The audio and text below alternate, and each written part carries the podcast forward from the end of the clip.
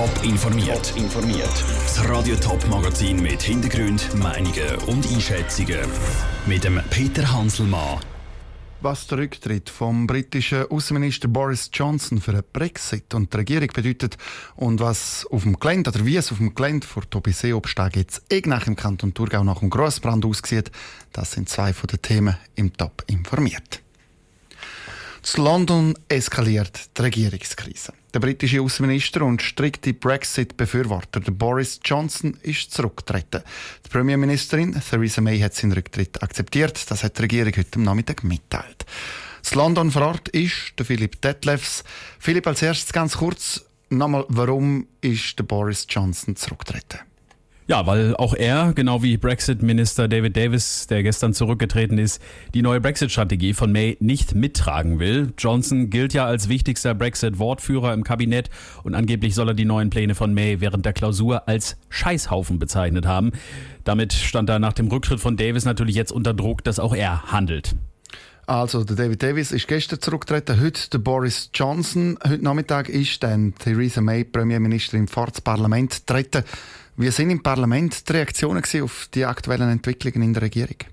Ja, die waren sehr laut. Buhrufe, Gelächter und sehr viel Sarkasmus war zu hören, als May an ihr Pult getreten ist. Sie hat da sehr gequält, gegrinst, machte auch so ein bisschen einen angeschlagenen Eindruck. Und zwischendurch, da ist es ihr dann zu bunt geworden. Da hat sie sich sogar einmal wieder hingesetzt und ihre Rede abgebrochen, bis dann der Speaker für Ruhe gesorgt hat. Ja, und dann gab es noch diesen Vorfall hier. What we are proposing is challenging for the EU. It requires ja, großes Gelächter gab es dann nochmal, als May gesagt hat, dass sie die EU herausfordern wird. Das wollten ihr die Brexit-Hardliner dann doch nicht so recht glauben. Besten Dank, Philipp Detlefs, auf London für die kurze Zusammenfassung. Was aber heißt denn eigentlich der Rücktritt für den Brexit und für die Regierung von Theresa May? Das hat Sarah Frattaroli vom Politolog Gilbert Gassasüss wissen. Der Boris Johnson war das Gesicht der Brexit-Kampagne in Großbritannien. Jetzt ist er zurückgetreten, weil er nicht einverstanden ist mit dem Brexit-Kurs der Premierministerin Theresa May. Es ist nicht der erste Rücktritt in der Regierung von der Theresa May. Erst gestern ist der Brexit-Minister zurückgetreten. Steht Theresa May jetzt vor dem Aus? Ich würde sagen, es ist nicht ausgeschlossen, dass die Tag von der Theresa May jetzt zählt sind. Theresa May ist in einer sehr schwierigen Position und es kann sein, dass sie vielleicht noch vor ein von Jahr nicht mehr in 10 Downing Street wohnen wird. Das ist möglich, dass Theresa May bis Ende Jahr nicht mehr in 10 Downing Street daheim ist, dass sie also nicht mehr britische Premierministerin ist. Wie würde es dann weitergehen? Wer würde das Ruder übernehmen in Großbritannien? Also erstens, wenn es das gestürzt wird, kommt es automatisch oder fast automatisch zu Neuwahlen. Das sieht so aus, dass wenn jetzt Neuwahlen stattfinden, dass die Konservativen bestraft werden. Das heißt, sie ist in einer ganz schwache Position und innerhalb der konservativen Partei, man hat es ja heute gesehen, sind die persönlichen Streitigkeiten so groß, dass man überhaupt keinen Ausweg finden kann für die May oder für die Partei insgesamt. Wenn Theresa May und ihre Regierung stürzen, dann fangen auch die Brexit-Verhandlungen zwischen der EU und Großbritannien wieder bei Null an. Die Verhandlungen müssen aber bis im März nächstes Jahr abgeschlossen sein, weil dann tritt Großbritannien kaum oder gestochen aus der EU aus. Was würde es denn bedeuten, wenn es bis dann kein Abkommen zwischen der EU und Großbritannien über den Brexit gibt? Wenn Großbritannien sagt, wir treten aus, dann hat Großbritannien überhaupt keine Handlungsspielräume mehr gegenüber der EU. Und Großbritannien ist ein Drittstaat wie jeder andere Drittstaat. Das heißt, alles was Handelspolitik angeht, was Personenfreizügigkeit angeht, was Migration angeht, da haben sie überhaupt keine Vorteile mehr. Der Gilbert Gessensus im Interview mit der Sarah Frattaroli.